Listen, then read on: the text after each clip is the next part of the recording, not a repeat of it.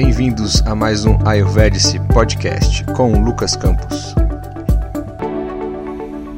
Olá a todos, Namastê. Hoje a gente vem se encontrar para o nosso episódio do Jornada Ayurveda, junto com o nosso querido amigo, terapeuta ayurvédico Lucas Campos. Ele já deve, em poucos segundos, entrar para a nossa live. Então sejam todos bem-vindos, todas bem-vindas. E logo logo a gente começa a falar sobre o dosha. Se saber do nosso dosha nos atrapalha ou nos ajuda na nossa rotina diária, nas nossas decisões, nos nossos estudos, nas nossas escolhas. E, e esse tema vai se, se estender durante a noite com o Lucas aí dando dicas pra gente sobre como lidar com essa situação.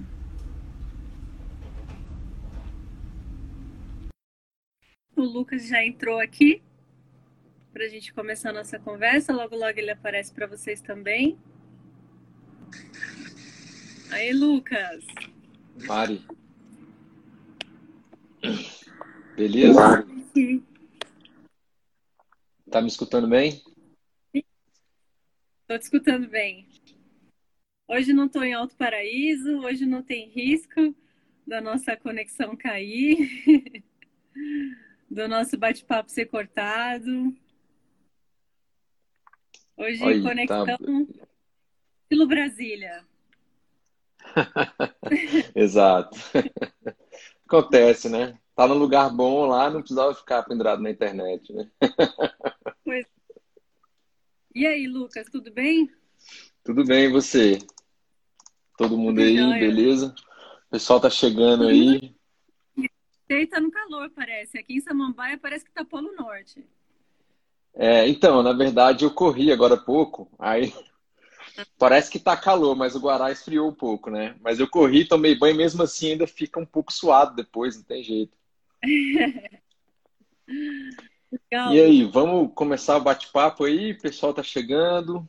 Vamos, Lucas. Vamos no tema de hoje. Vamos, aí? então. Nosso dom nos ajuda ou nos atrapalha? Então, isso é, é, é um tema, entre aspas, polêmico, mas muito atual, né? Muito. Eu trouxe algumas coisas aqui para a gente só colocar uma, vamos dizer assim, uma base, um norte para a gente poder conversar sobre isso. E depois eu queria a participação sua e de todo mundo que está conectado aí. Yeah. Porque, assim, é longe de querer julgar a rotina de cada um, né? Cada um sabe é, aonde está, o, aonde aperta o calo, é, entre aspas, né? A gente falou um pouco disso, chegou a falar um pouco disso na, há 15 dias atrás, eu acho. É. E, e talvez eu, por exemplo, não seja uma pessoa é, de, da melhor rotina possível para a saúde. Então, com a Ayurveda, eu tento tomar os melhores cuidados possíveis dentro do, do contexto que eu estou. Por isso que eu acho que é muito rico, um tema muito rico. E o Ayurveda, para variar, tem muito a contribuir com isso, né? Então, vamos lá. Eu queria só relembrar, assim, a gente está na nossa jornada, né? Então, mais uma vez aí, prazer enorme estar com vocês. Esse é, é... a gente está entre aspas atrasado também, mas tudo bem. Eu vi que vocês fizeram um post, um post aí no, no Insta aí do Mani Yoga, e aí tem lá, inclusive, talvez os próximos e tal. Então, a galera que está que tá acompanhando agora ou está escutando isso aí depois da gravação, então dá um check lá, porque vai vindo muita coisa boa, muito tema bacana, para a gente poder concluir essa jornada. Tá com ele aí? Se quiser puxar, tá de boa também. Pode ir, Lucas. Tá. E aí, então, o que que é, pessoal? O seguinte, né? É, eu queria trazer para vocês assim, o que que é o conceito de vida. Para a gente falar de rotina, todos nós estamos vivos, né? A gente sabe que uma tradução literal da palavra Ayurveda significa ciência da vida. Mas o que que essa palavra vida significa dentro do Ayurveda, né? Eu trouxe um trechinho de um texto clássico do Ayurveda chamado Charaka Samhita, um texto de mais ou menos há 5 mil anos atrás, mais ou menos no total. E, e, e ele fala que vida significa a combinação do corpo, dos órgãos, dos sentidos, ou seja, nossos cinco sentidos, a mente e do espírito. Então perceba o seguinte: se você na sua rotina não consegue já de cara lidar com essas quatro dimensões, corpo, órgãos dos sentidos, a sua mente, o espírito, talvez a sua rotina esteja te atrapalhando. Sim. E aí foi aquilo que eu falei, o Ayurveda ele não julga nada, o Ayurveda ele traz fatos e impressões que os grandes sábios é, têm e trazem isso para a gente, de forma que se você tiver saúde, se você conseguir ter a vida onde você une esses quatro princípios aqui e você consegue lidar de forma é, com isso muito bem, você vai ter uma vida, vamos dizer assim, dármica, você vai estar tá fazendo aquilo para que você veio fazer.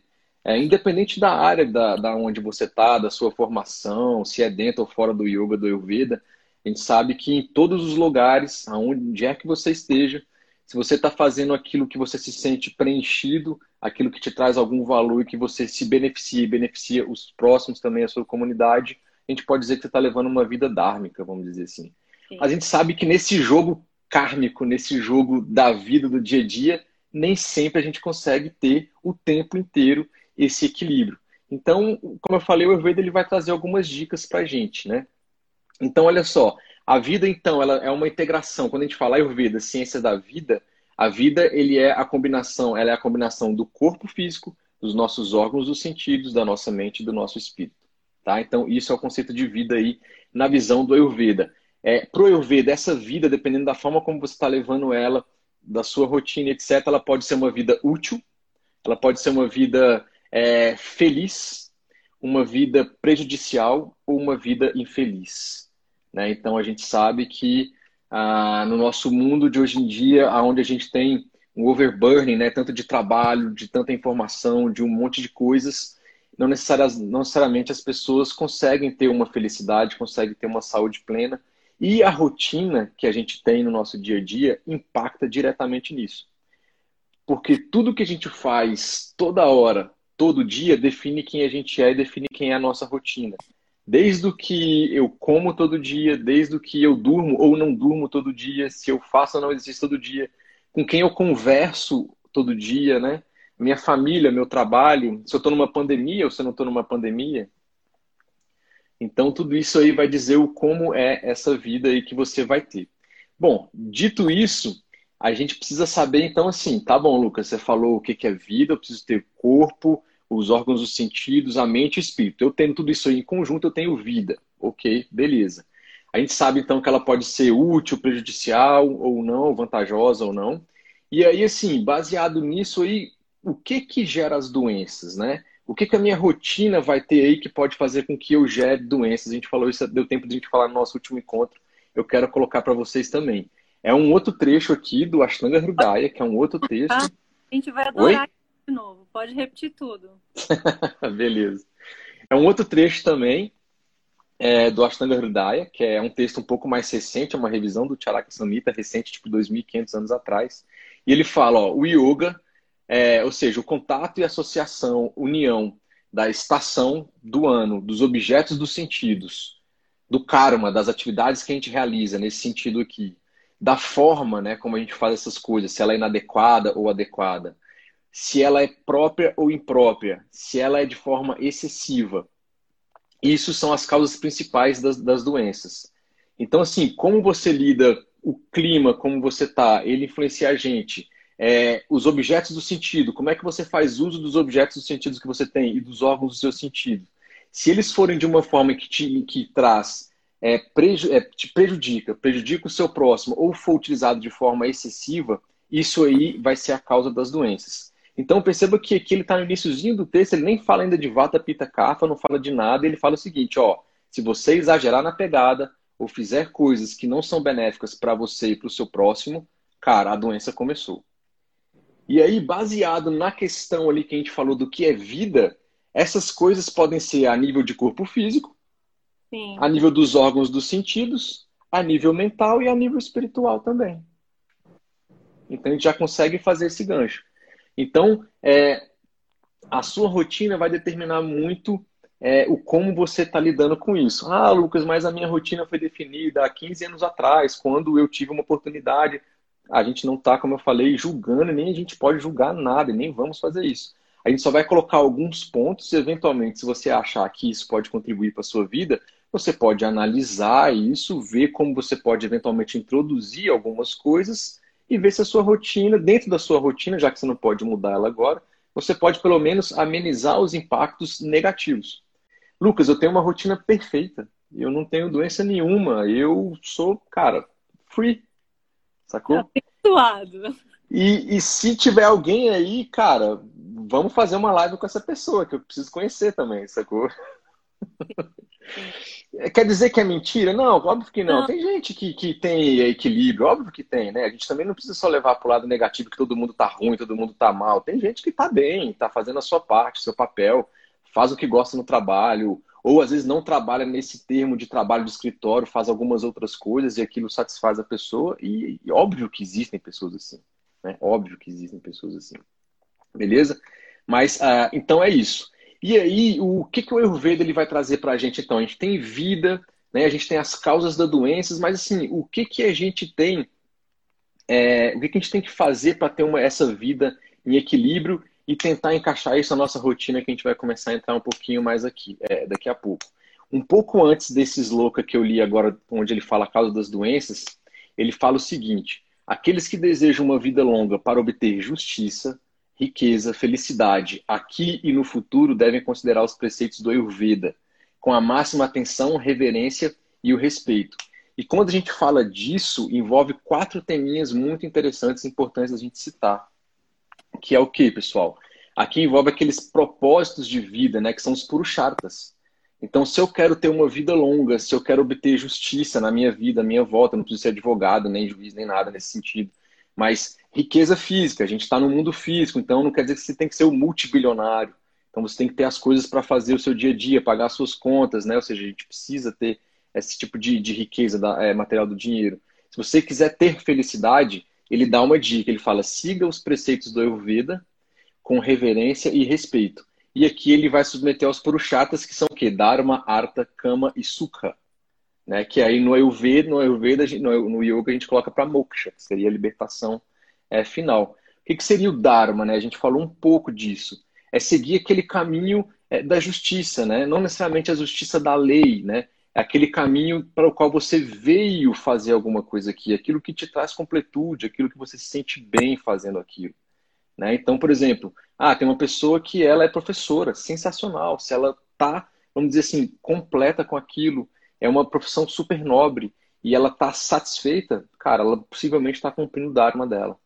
Se eventualmente aquela pessoa entrou para a profissão e viu que aquilo não encaixou, não bateu bem, etc., isso é muito relativo também, porque dificuldades, todas as profissões, independente da área, vai existir, mas se a pessoa consegue passar por aquilo e relativamente lidar bem, quer dizer que aquilo pode ser o Dharma dela, né? E tem a ver em seguir os princípios morais também, né? Princípios éticos e para quem é religioso, os princípios religiosos. Então isso tem a ver com Dharma. E quando eu falo aqui seguir princípios éticos, religiosos e o caminho pelo que você veio fazer aqui, eventualmente isso já está impactando lá na sua mente no seu espírito, que é um daqueles quatro pilares que a gente viu. E você usa os seus órgãos do sentido para interagir com isso. Né? Então, perceba que então quando a gente fala é, de desejo por uma vida longa aqui dentro da Ayurveda, a gente está falando então de Dharma, foi o que a gente acabou de falar. Arta, né, quer dizer a questão da riqueza, a questão de, é, dos bens materiais. Né? Então, assim, ganhar dinheiro de uma maneira legal, é, por meio do seu ofício, por meio do seu Dharma, isso dentro do Ayurveda, na visão do Ayurveda, isso é válido, né, desde que seja de uma forma justa. Né? Isso envolve, então, a prosperidade material, tem a ver com o que você faz na vida. Né? Como eu falei, a gente vive no mundo material. E aí a gente tem contas para pagar, a gente tem coisas para comprar, a gente tem que comer, tem que fazer uma infinidade de coisas que eventualmente você ter é, você ter esse, essa, é, esse progresso material, ele faz parte. Isso não quer dizer que você é, buscar esse progresso também, você vai deixar de estar tá fazendo alguma coisa que é do seu Dharma, ou vai estar tá fugindo, por exemplo, da iluminação, alguma coisa nesse sentido. E não é. Na visão do Ayurveda, você ter Dharma, fazer o seu Dharma, e você ter Artha, pro, é, progresso também material, isso faz parte de uma vida saudável, né? Como ele falou, buscar isso de uma maneira legal, de uma maneira justa, sem passar por cima dos outros, sem né, burlar as leis e por aí vai. Então isso é totalmente admissível, né? Kama, né? Kama quer dizer prazer, né? A gente tem o Kama Sutra, mas não necessariamente somente prazer sexual, né? Então, tem a ver com os desejos da vida, né? Envolve também a questão do prazer sexual, sim, mas também o prazer de viver, o prazer de compartilhar o conhecimento com os outros, o prazer de aprender, o prazer de ensinar, ou seja, tudo aquilo que traz prazer na vida entra nesse terceiro pilar que a gente chama de kama. E não somente o kama do Kama Sutra do prazer sexual, que tem que ter também, faz parte da vida, isso também. Óbvio que aqui, se você falar, ah, mas é brahmacharya, é não sei o que, ele segue uma. Aí tudo bem. Existem linhas de pessoas que é, não lidam é, com essa questão do prazer sexual, existem linhas que lidam com isso e tudo bem também. E aí vão ter técnicas e um monte de coisa que envolve aí, que não é o nosso foco. Mas para as pessoas, é, no geral, isso faz parte da vida e também não tem nada de errado com relação a isso. Eu vejo ele tem algumas orientações com relação à questão de cama, é, mais da parte sexual, ele tem algumas orientações, que também não é o nosso caso aqui, mas só para dizer que faz parte também. Mas o prazer pela vida como um todo. Sim. Né? Você buscar dentro da sua rotina, beleza, às vezes seu trabalho é estressante, não é da forma que você quer, mas então onde você tira o, o restante do, do prazer de viver, né? de levantar todo dia? É com a sua família, é com o seu esporte, é, ou seja, o ideal é que você tenha esse conjuntinho muito bem arranjado, mas a gente sabe que não necessariamente é isso. E suca, que é felicidade e contentamento. Né? Então, se eu tenho, estou seguindo o meu caminho que ele é dármico, eu estou fazendo, tenho a minha busca por, pelos bens materiais de uma forma correta. Eu tenho lá o prazer da vida e os outros prazeres. E aí, com isso, eu vou conseguir, vou conquistar o que a gente chama de suca, que é a felicidade, que é o contentamento. Eu estou contente, né? Eu estou, assim, preenchido com tudo aquilo que eu tenho.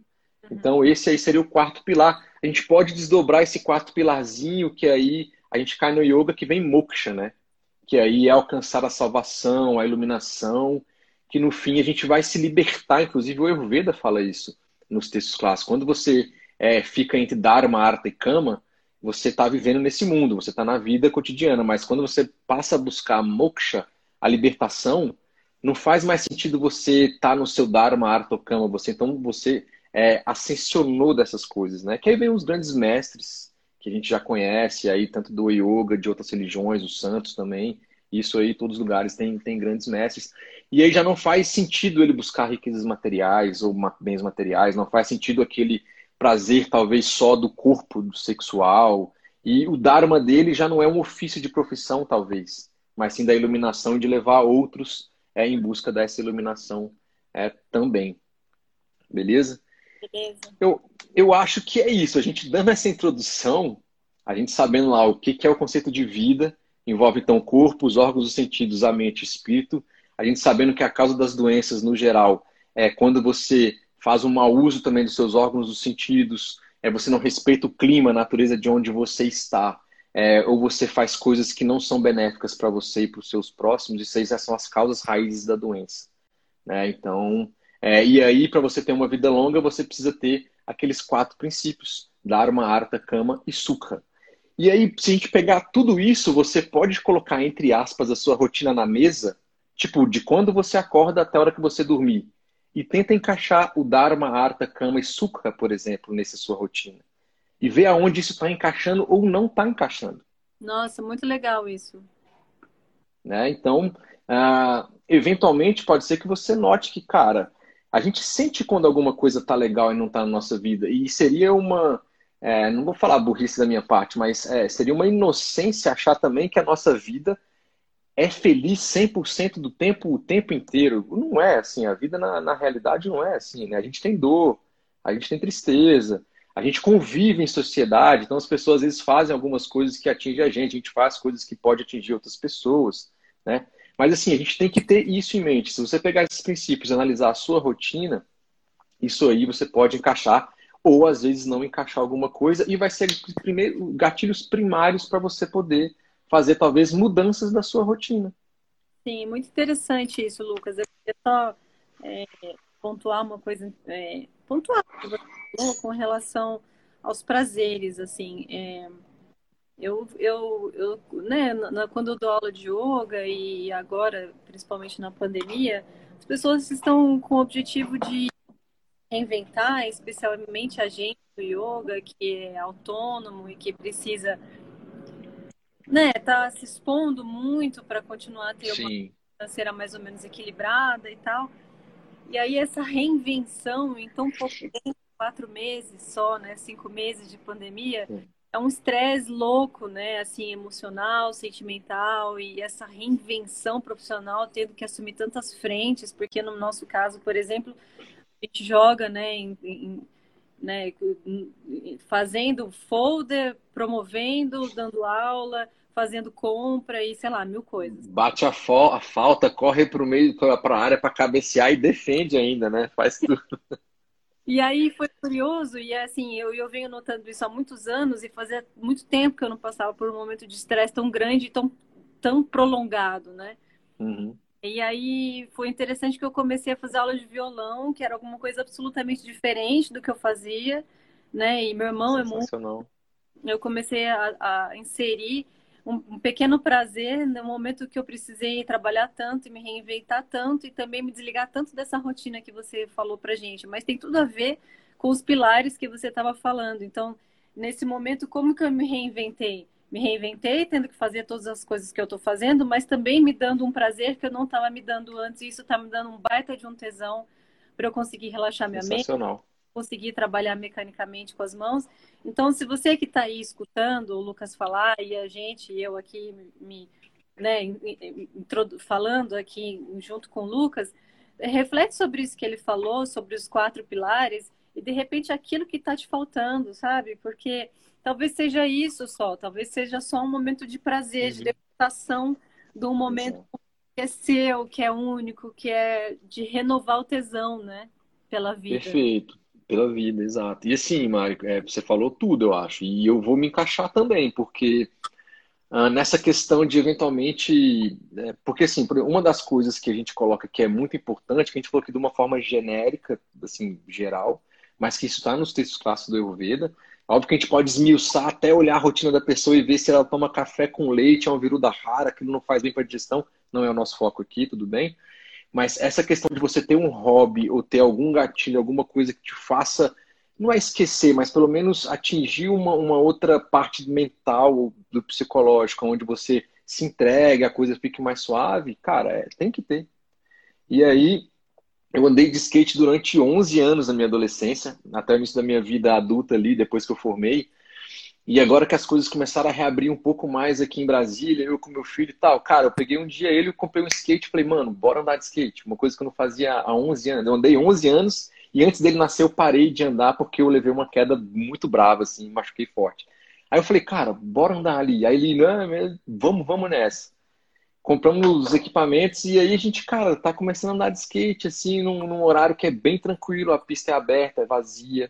É, cara, e assim, é uma coisa, óbvio que eu não ando igual antigamente, não pulo mais escada, tá ligado? Eu não faço aquelas coisas, nem tem idade, nem quero, mas assim, fazer né? alguma coisa que começou a trazer um pouco mais de prazer, de relembrar algumas coisas boas que aconteceram, de estar com meu filho ali, entendeu? Numa interação muito mais. É não só de dentro de casa, de ó, oh, agora você tem aula ao vivo, online, e depois você escova dente toma banho, depois isso aqui Cara, é tipo dar uma, um relax, sacou? Isso também, igual você falou do violão, é uma coisa que eu pensei, eu toquei guitarra e violão há muito tempo, e eu não tenho mais nada disso. Eu falei, cara, entre violão e guitarra, eu falei, cara, acho que eu vou andar de skate, assim, um pouco mais aberto. E assim, eu acho que, igual você falou, quem está escutando a gente, se não procurou isso, ainda dá tempo, mesmo que a, que a pandemia acabe. A gente espera que ela vai acabar, óbvio. Uma hora acaba. Uhum. Mesmo que ela tenha acabado e está escutando isso aqui daqui a um ano, cara, você tem que ter. E aí eu já vou pegar um outro gancho que no podcast que eu fiz ano passado, em setembro, do Setembro Amarelo, sobre depressão, na visão do Ayurveda, eu fiz dois episódios. Inclusive, é uma sugestão para o encontro do, do, do, mês que vem. A gente pode falar sobre, já que é Setembro Amarelo, é um mês sobre isso, né, dedicado a isso. A gente pode, inclusive, dedicar e falar, fazer uma live sobre depressão na visão do Ayurveda. Mas, enfim, um dos tópicos que estão lá para você ajudar a pessoas que estão num processo depressivo, que é, para você não entrar em depressão, é você achar um hobby algo que você já fez e que você deixou para trás, né? Ou algo que você, cara, sei lá, eu nunca, sei lá, nunca fiz dança de salão e eu tenho curiosidade, eventualmente. Então vou buscar isso, ou sei lá, eu quero, acho que vou pintar. Então assim, busca alguma coisa e não fique colocando barreiras, ah, mas isso, aquilo, é isso. Não, vai lá. E se você tiver alguém para te apoiar, que tem que ter nessas situações assim, tem que ter um apoio, tem que ter, e tem que procurar ajuda, tem que procurar ajuda. É, e se tiver alguém do seu lado, se essa pessoa te chamar, tipo, pô, dá um, dá um, um ponto de apoio. Eu vou lá, mesmo que eu não quero, eu vou. E você vai ver que essa questão é, vai impactar exatamente na parte do mano barras rotas, dos canais da mente que vão começar a desbloquear e achar outros caminhos para você sair dessa situação. Então, assim, são, é, é uma coisa complexa, é uma coisa que se trata de forma multidisciplinar, não é o nosso foco aqui, mas que o Ayurveda, a medicina atual, o yoga, a gente tem várias psicoterapias que atuam junto, e você trazer isso, você falou, cara, tocar um instrumento musical é excelente, é sensacional. Fazer uma atividade física é importante também fazer. Então, enfim, são coisas que é, precisam ser ditas e feitas. É, é e, e, é legal você estar tá falando de rotina, Lucas, é, no sentido de que também a gente, para criar uma rotina, tal como você vai explicar agora para gente, é preciso um pouquinho de disciplina, não, mas não é uma disciplina chata, do tipo, ah, vou ter que ir, ou, ou militar, né, no sentido não, de. É. Mas uma disciplina do bem-estar, querer se manter numa situação melhor, né, de um outro ponto de vista, né, fazendo, organizando a vida para que o próximo momento seja melhor, né. Eu acho que talvez você vá falar sobre isso, tenho certeza, Sim. mas incluir isso, eu tinha até me esquecido dos quatro pilares. Foi muito legal e até, aqui a Ana Sheila está repetindo para todo mundo. Depois as pessoas podem ler aí, ela repetiu os quatro pilares. Quer dizer, existe uma existe uma estruturação para que a gente é, organize a nossa rotina. E não é aleatoriamente, do tipo, não. trabalhar, vou tomar café. Não, a gente pode até mudar, né, Lucas? Depois você pode falar sobre isso, uma rotina que inclui alterações na rotina? Sim, então. Depois não, vamos falar agora.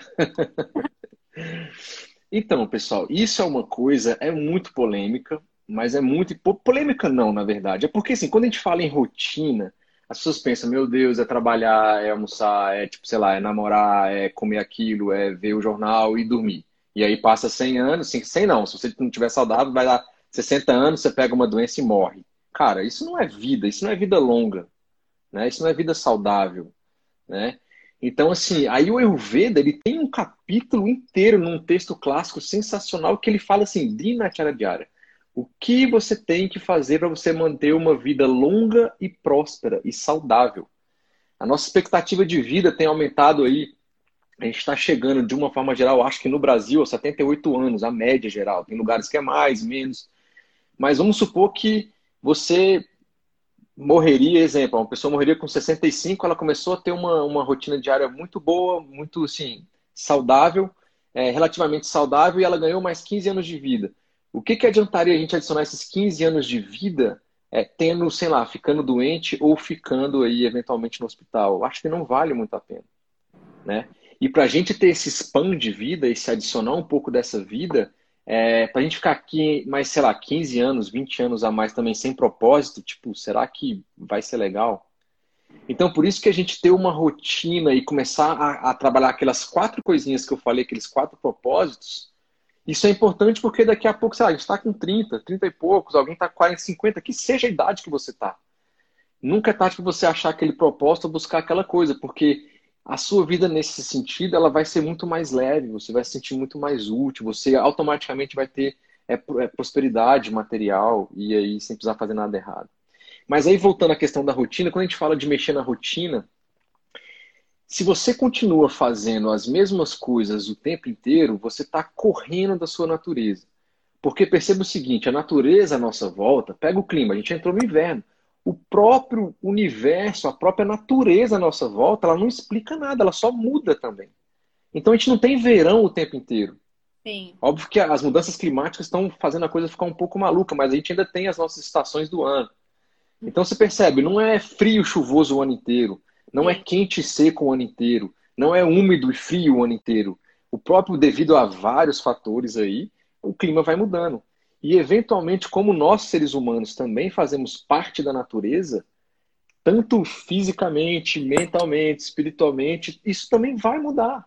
Uhum. Então, se você tem uma rotina onde você faz todo dia a mesmíssima santa coisa todo dia, e aí eu falo de, de trabalho, aí eu falo de alimentação, e aí eu falo de exercício físico ou não, aí eu falo de sono ou não, e aí eu vou falar de se você faz algum tipo de silêncio ou não, é, isso vai determinar o quão a sua qualidade de vida vai ser boa e o quanto a sua rotina te ajuda ou te atrapalha. Uhum.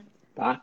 Então, sim, o Ayurveda É, e isso é muito importante, porque quando a gente faz algum acompanhamento, eu falo o seguinte, ó, eu vou te passar as orientações sobre o que o Ayurveda fala sobre dinacharya, sobre as rotinas diárias que todo mundo tem que deveria encaixar entre o que você faz. Então, sei lá, se você é um advogado, se você é um professor de yoga, se você é um mestre de não sei o que, ou seja lá o que for, o Ayurveda fala, independente de quem você seja, se você aplicar isso aqui, você vai ter uma vida ainda mais longa e saudável para você continuar fazendo essa coisa boa que você acha que você está fazendo.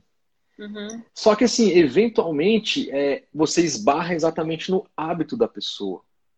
E é aí que vem aquilo que você falou, né? Tipo, pô, mas isso aqui, eu vou tirar isso. Eu não posso dormir, sei lá, mais duas horas, eu não posso, pô, deixar essa lasanha, ou eu não posso deixar de fazer exercício físico, ou eu não posso, sei lá o quê. Então, aí é a grande dificuldade, porque, assim, se a pessoa busca um acompanhamento, a pessoa busca uma cura, seja lá o que for, em qual área for, a Ayurveda fala muito disso, mas ela não está disposta de abrir mão e ou substituir coisas é, do seu cotidiano para poder trazer ou resgatar aquela saúde que ela não está tendo mais, ela vai continuar na mesma. É o maior clichê do planeta, é aquele negócio, né? Se você quer resultados diferentes, faça coisa diferente. Cara, isso é até chato falar e escutar, mas é a maior verdade que tem. E os hábitos, Mari, aqui, eles não são fáceis de, de, de largar. E a gente compreende isso. E aí, inclusive, quando eu faço algum acompanhamento, alguma coisa, eu falo assim, ó, aqui está uma relação de coisas, você precisa encaixar aos poucos e ver o que dá para fazer e o que não dá para fazer. Agora, não dá para você ficar como você está nessa rotina porque você já veio me procurar, ou foi procurar um médico que seja, um nutricionista, ou um psicólogo, seja lá o que for, porque tu está fazendo essas mesmas coisas e o resultado está sendo isso aí que você está vendo. Então você precisa abrir mão e colocar algumas outras coisas aí no lugar. E aí eu vou falar de, de outros é, quatro, cinco subpilares, que aí você tem que ter um bom sono, você tem que ter uma boa alimentação, você tem que ter uma prática de movimento do corpo, não precisa ser academia, pode ser um yoga, um vinyasa sensacional, pode ser academia, pode ser uma bike, pode ser uma corrida, pode ser qualquer capoeira, dança de salão, a pessoa dança pra caraca e transpira, movimentou o corpo, a mente, tá? E tem que ter um aspecto de silêncio, de pausa naquele dia também. Sim. E se você for parar para pegar esses quatro subpilares, talvez, aí, e encaixar também na sua rotina, você vê que, no geral, a pessoa. A gente não está comendo bem, no geral. A gente não está dormindo bem, no geral. A gente não para para fazer uma prece ou um silêncio.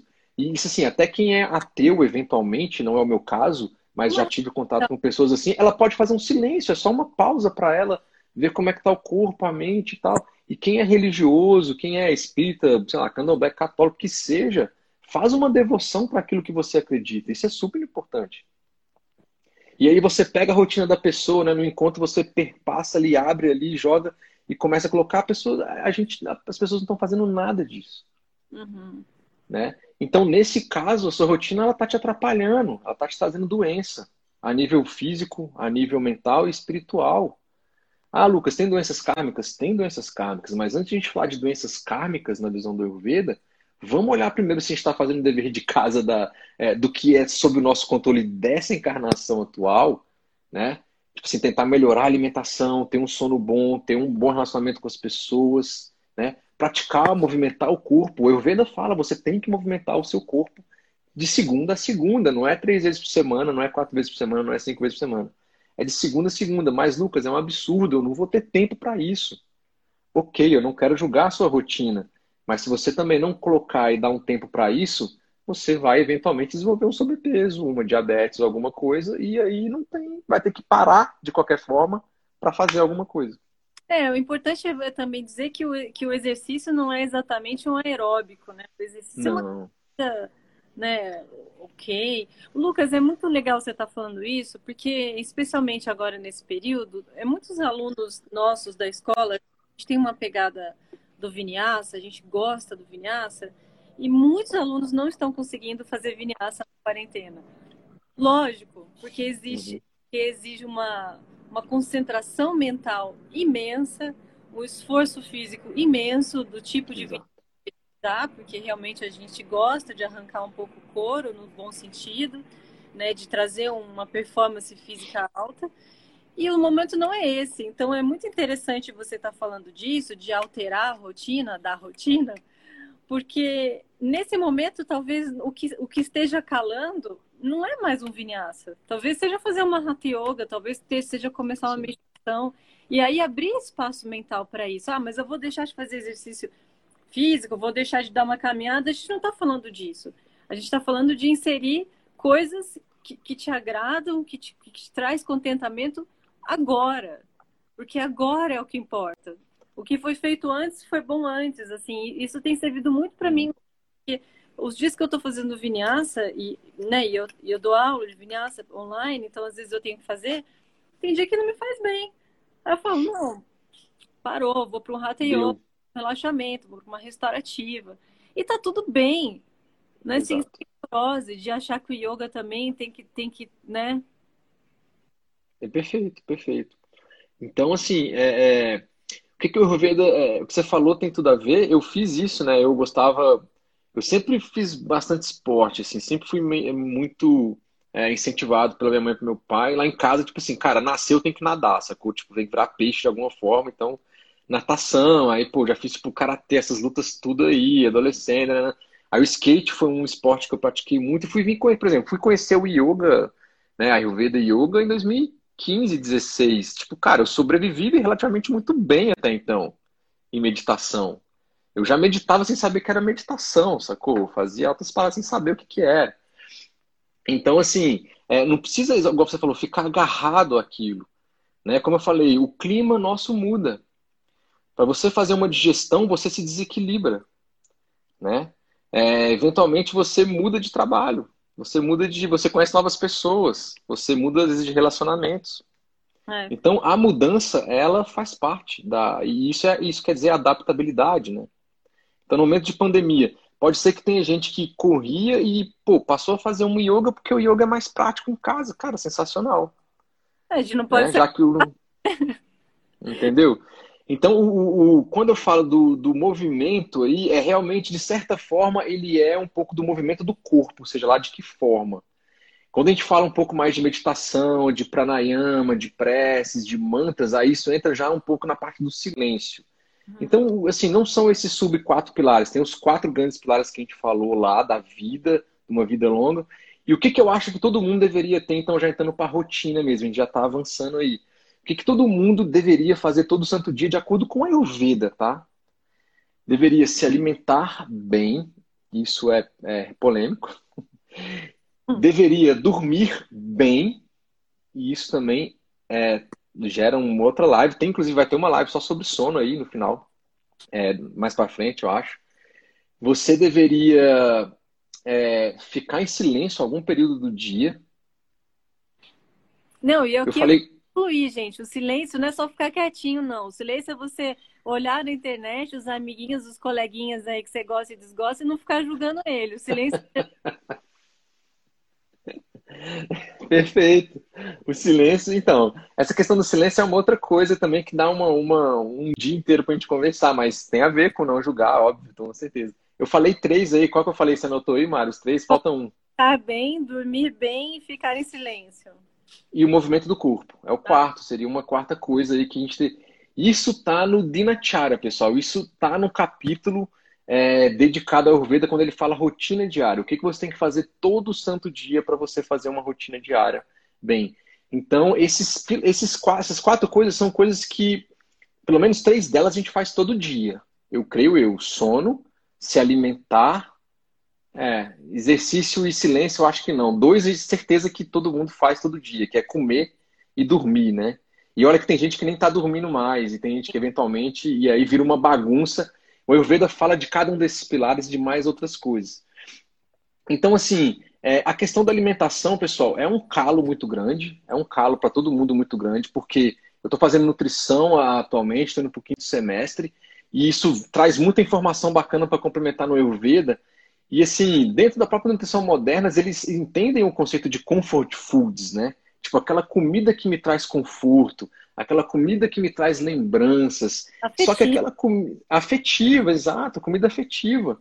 Só que assim, se você vive só na sua comida afetiva ou, com, ou a sua comida de conforto, cara, no geral, é raro, né? Você ir para casa da sua avó lá e ela, nossa, meu filho, eu fiz aqui um gelozinho para você delicioso, vem comer com a vovó e tal. Pode até rolar, mas no geral, assim, É óbvio que aqui, cara, eu amo minhas avós, meus avós. Eu tive mais de quatro, inclusive, que meus pais são separados. Eu tive os avós por parte dos padastros e madaças, então.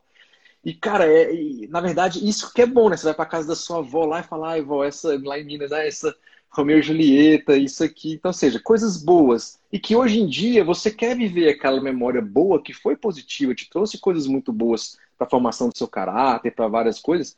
Só que, assim, eventualmente, se você faz isso todo santo dia, é uma comida que talvez vai te trazer algum desequilíbrio. E aí depois a gente pode enveredar aí, se vai gravar o vata, o cafa, o pita e por aí vai, tá?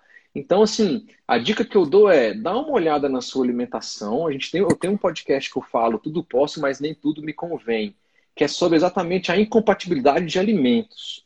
Então, é só uma dica assim, cara, dá uma olhada na sua dieta se você faz aquelas incompatibilidades.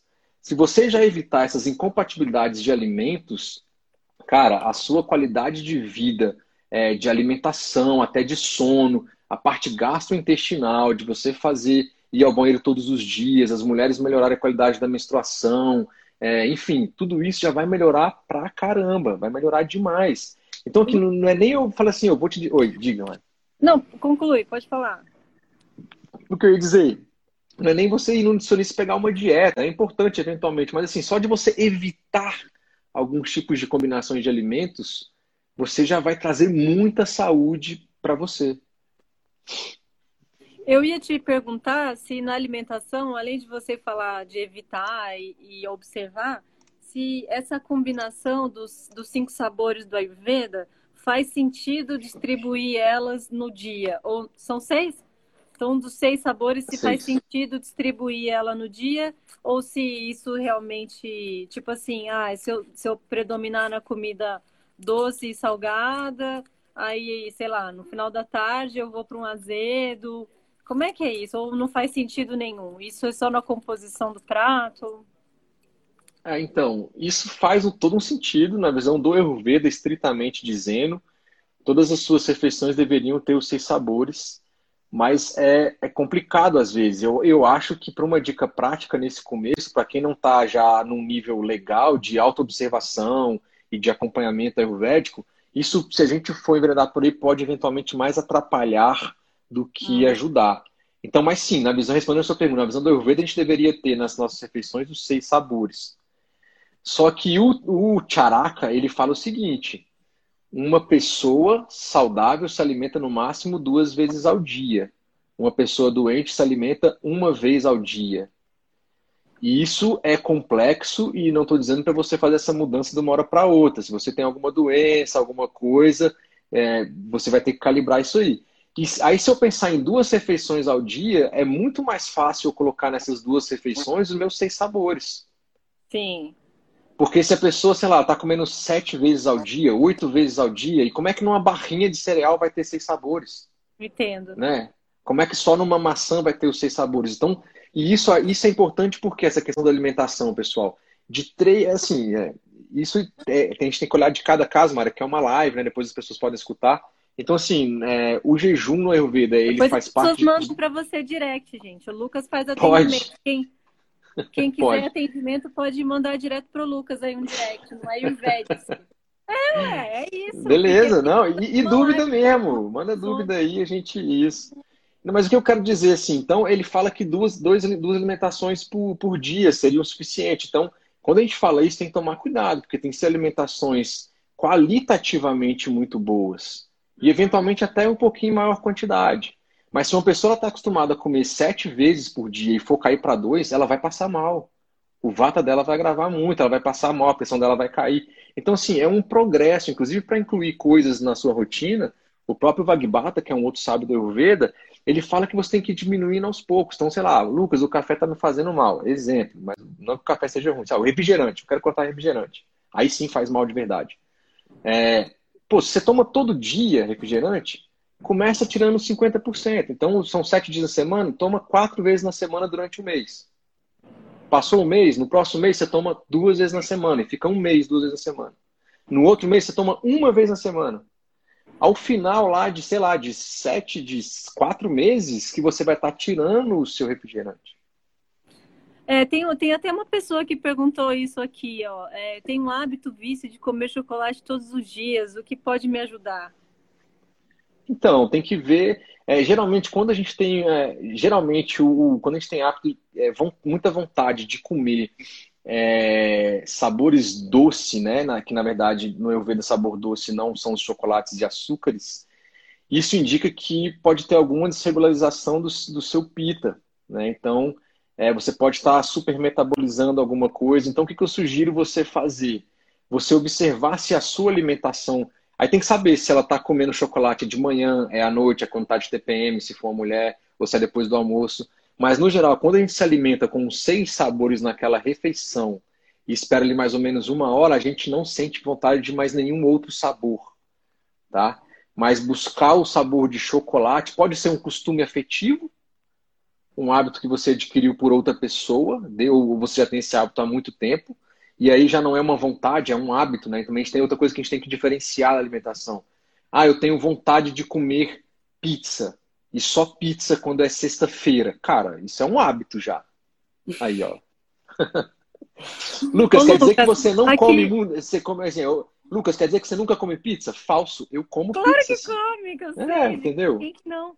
Ô, Lucas, Só que tem que dizer assim. Falou, ah, ah, come chocolate orgânico. Mas não é isso que você está falando, né? Porque a origem não. do excesso é a mesma, a mesma, sendo orgânico ou não, né?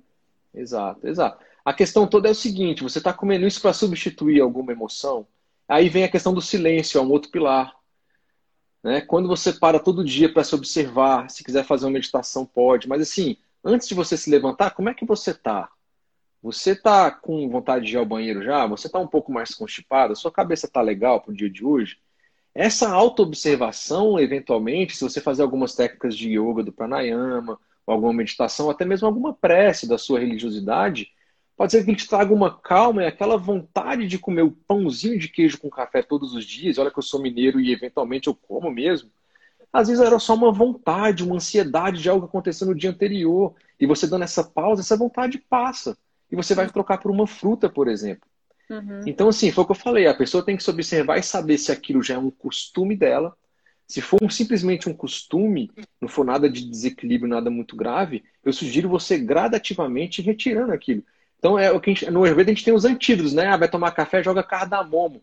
Mas espera aí, o café tá te dando insônia. Você ainda vai continuar querendo jogar um cardamomo para burlar sim. aquilo. Sim, você tem que sim. tirar o café eventualmente. Então, assim, não foge da raia, né? Aí eu falo, então, assim, faz um processo gradativo. Né? Faz um, um processo onde você vai tirando, aí vai colocando metade, fica um mês metade. Depois, no outro mês, metade daquilo que sobrou. Depois, no outro mês. Então, assim, é igual, eventualmente, fazer perder. Dieta não funciona geralmente. Se funciona, muitas pessoas recuperam aquilo. Então uhum. é melhor você ter um hábito alimentar saudável e não ficar contando caloria e se vai ser só o ovo, se vai ser só o. Não pode. Não... Cara, isso gera um estresse tão grande. E olha que eu estou fazendo nutrição. Existem várias dietas que comprovadamente elas dão muito certo. A dieta atualmente que, que bate muito com a Ayurveda é o jejum intermitente, que você fica aí às vezes mais de 12 horas aí. Então, se o Ayurveda falar que você tem que comer duas vezes, o jejum intermitente bate muito bem com isso, sim, sim. falando de forma moderna. Só que sim. tem que ver quem é a pessoa. Se você tem diabetes, por exemplo, às vezes não vai dar para fazer jejum intermitente. Vamos ter não, que, vai é uma que pessoa ver. que tem um vata muito alto. Isso, então a gente tem que apaziguar esse vata. Se o vata está muito alto, para quem já acompanha a gente falar de Ayurveda aí, a gente tem que regularizar esse vata e depois colocar um jejum aí.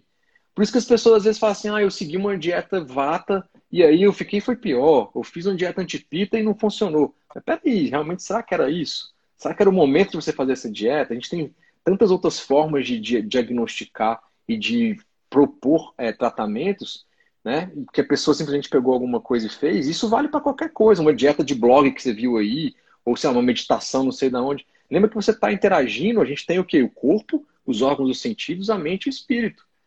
Dependendo do que você está colocando para dentro, está em contato, isso pode te desequilibrar hein, nesses quatro níveis. Nossa, muito interessante isso, né? Muito legal. Muito isso, legal. Mari, porque a gente quer solução muito rápida, né, Lucas? A gente quer tem. Bem.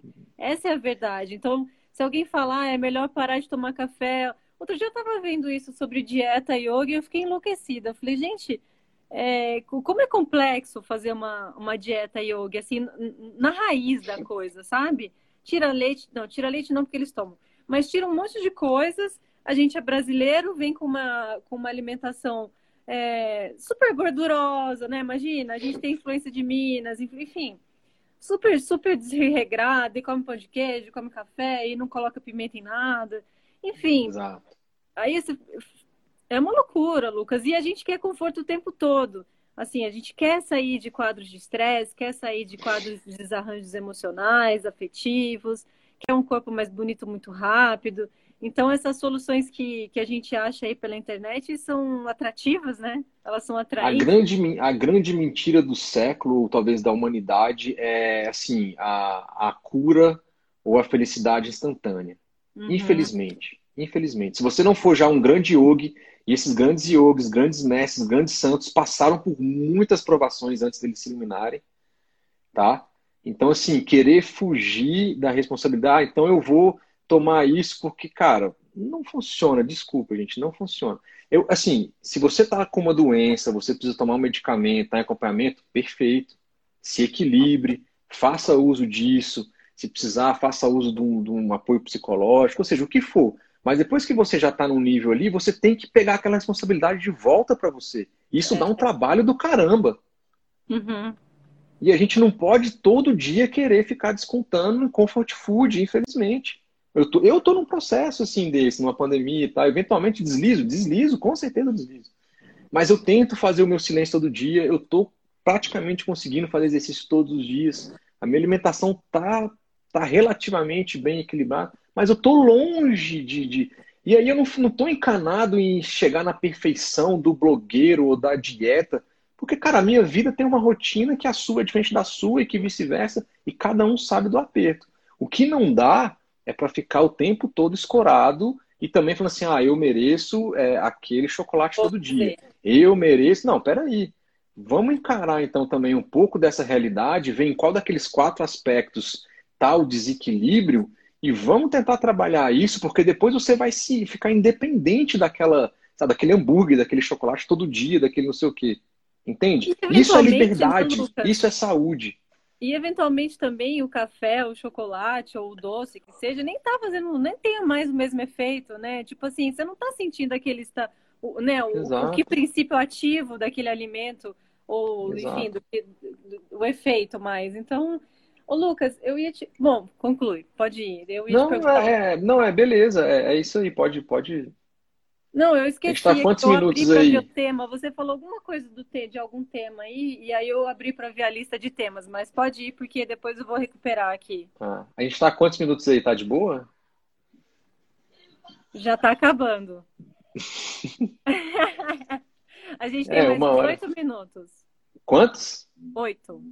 Oito, tá, então, beleza. Então, assim, olha, observa essa sua alimentação. Desculpa, acabei de lembrar. O é. tema nosso era é, saber meu doxa realmente me atrapalha, né, na rotina? Ou eu misturei os dois temas? Eu acho que você misturou dois. Tá bom, mas é, eu queria te perguntar hum? isso já.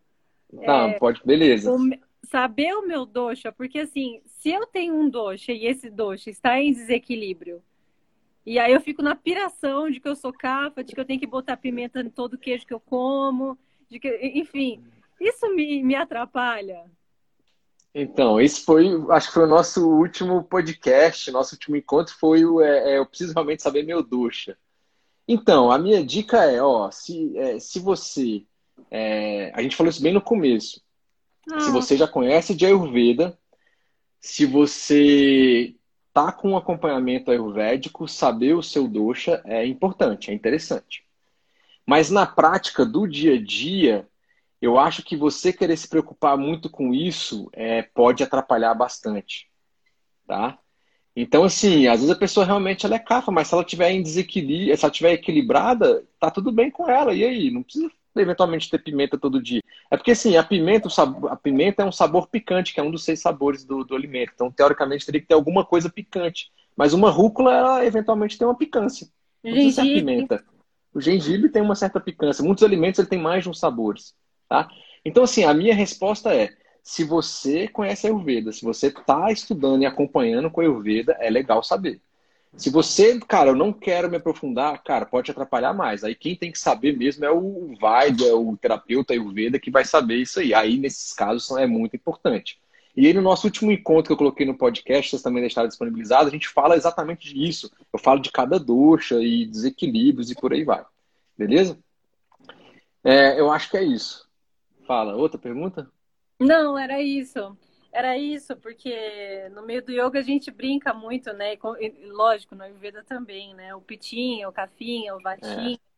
É. E aí a gente, eu... a gente, quem não se aprofunda, né, no estudo, como você, um terapeuta, eu como uma curiosa, a gente acaba pegando, né, o que está na superfície dos livros ou coisas muito rápidas de Pinterest ou, enfim, coisas que a gente vê por aí e começa a, a colocar isso na rotina como uma forma de autocuidado, né? De bem de bem-estar. E na verdade não tem nada a ver, né? Porque eu tenho eu tenho um doxa, mas eu estou em desequilíbrio de outro e eu nem Isso. sei que eu não tenho. Enfim, porque os doxas se misturam dentro do corpo, nos seus canais energéticos, eles influenciam a mente, eles influenciam em várias coisas. Então, por isso que eu fiz essa pergunta. Porque independente ah. da gente ter esse status dos doxas, o que precisa ser feito, e tem muito a ver com o que você está falando, e muito a ver com os pranayamas que eu tenho ensinado isso na cadeira do curso de formação, é essa autoobservação, né? Dos alimentos que estão me fazendo bem, é, alimentos é, que estão me fazendo bem naquele dia. vários alimentos que eu gosto e que agora não estão me fazendo mais bem, porque, lógico, eu estou num processo de pandemia, então estou um pouco ansiosa. Aí eu comecei a ter refluxo com vários tipos de hum. Mas aí precisa ter um refinamento de percepção do próprio corpo, da própria rotina, do próprio estado mental. E óbvio que eu tenho treinado para ter isso, mas nem sempre eu tenho sucesso, né? E eu gostei muito, Lucas, de você ter falado, porque isso refina o nosso discurso, o nosso entendimento, amplia né, as possibilidades de atuação e, e combina sempre na mesma coisa, né? Converge sempre a mesma coisa. Uma autoobservação constante realmente separar as coisas, entender os aspectos que estão sendo apresentados pelo corpo e pela mente, talvez ter um caderninho de anotação. Perfeito. Né? E, enfim, é isso. Pra você ter ideia, eu essa semana, comecei hoje, eu vou investigar tudo que eu como durante um dia, anotando o horário e o que eu vou fazer. E daqui a sete dias eu vou pegar aquilo e vou jogar uma análise e falar assim, cara, tu fez merda aqui, tu fez merda aqui, tu fez merda aqui. Eu tô fazendo isso hoje. Ah, e vou acabar daqui a sete dias. Então, assim, é, a palavra aí, então, para você não se embolar, é bom senso. É. É bom senso. E aí, assim, tenta colocar aquelas quatro coisas que eu falei, que são genéricas para a vida, mas para o dia a dia. Um bom sono. Isso também é um bate-papo bacana que a gente vai ter. Uma boa alimentação, só de você evitar combinações erradas de alimento já é um excelente começo, sem preocupar com dieta do ducha, dieta da lua, do tipo sanguíneo, da avó, do Papai Noel, sei lá o quê, beleza? É, silêncio, então fazer suas preces, mantas, meditações, seja lá o que for, e movimentar o corpo. Isso tem que estar todo dia na sua rotina. Ah, Lucas, eu não consigo correr de manhã de madrugada igual a Veda fala. Posso correr na hora do almoço? Óbvio. É melhor você correr na hora do almoço ou à noite do que não correr. Ou do que não fazer qualquer outra atividade física. Sim. Entende? Uhum. É melhor você, às vezes, deixar de uma hora de dar like na tela do seu celular antes de dormir e ter um bom sono, do que você ficar acordado de madrugada, que vai impactar na sua digestão, que vai impactar no seu desempenho no dia, por causa de uma hora de celular ligado a mais. Então, um bom sono também. Tá? Então, são pequenas coisas que a gente tem que encaixar e que aí você analisa sua. Eu não vou te dar resposta. Eu posso, eventualmente, né, é, falar assim: ó, cara, isso aqui pode estar te atrapalhando, aquilo ali também, mas, mas é bom senso no geral. Um bom minuto. senso no geral. Bom senso. Então é isso. Você falou sobre pranayamas. a gente tem um episódio de podcast falando Ayurveda e Yoga na visão do é, visão de pranayama na é, Ayurveda e Yoga. Chama Inspira, Expira e Não Pira. Então eu falo de pesquisas científicas, o quanto os pranayamas é, são bons. Uma tia minha que eventualmente estava agora viajando, ela estava numa situação assim, passei o Nadishodana para ela. E ela está muito bem, por sinal, não só com o Nadishodana, outras coisas, enfim 30 segundos. Não, não, é porque aqui eu tenho que encerrar a live, senão a gente vai perder ela. Lucas, Beleza, então. obrigada. Então. Já surgiram várias é, pessoas dando sugestão de temas. Eu peguei, eu anotei, Beleza. a família agora mandou, a gente vai se falando. Obrigada por todo mundo que esteve presente. Obrigada, Lucas, de novo. Valeu. A gente adora essa combinação que a gente faz aqui, tá? Excelente. Um abração para todos. Obrigado, gente. Mari, Jonathan. Até mais. Tchau, tchau. Namastê, gente. Namastê. Beijo. Tchau, gente. Valeu. Valeu, Lucas.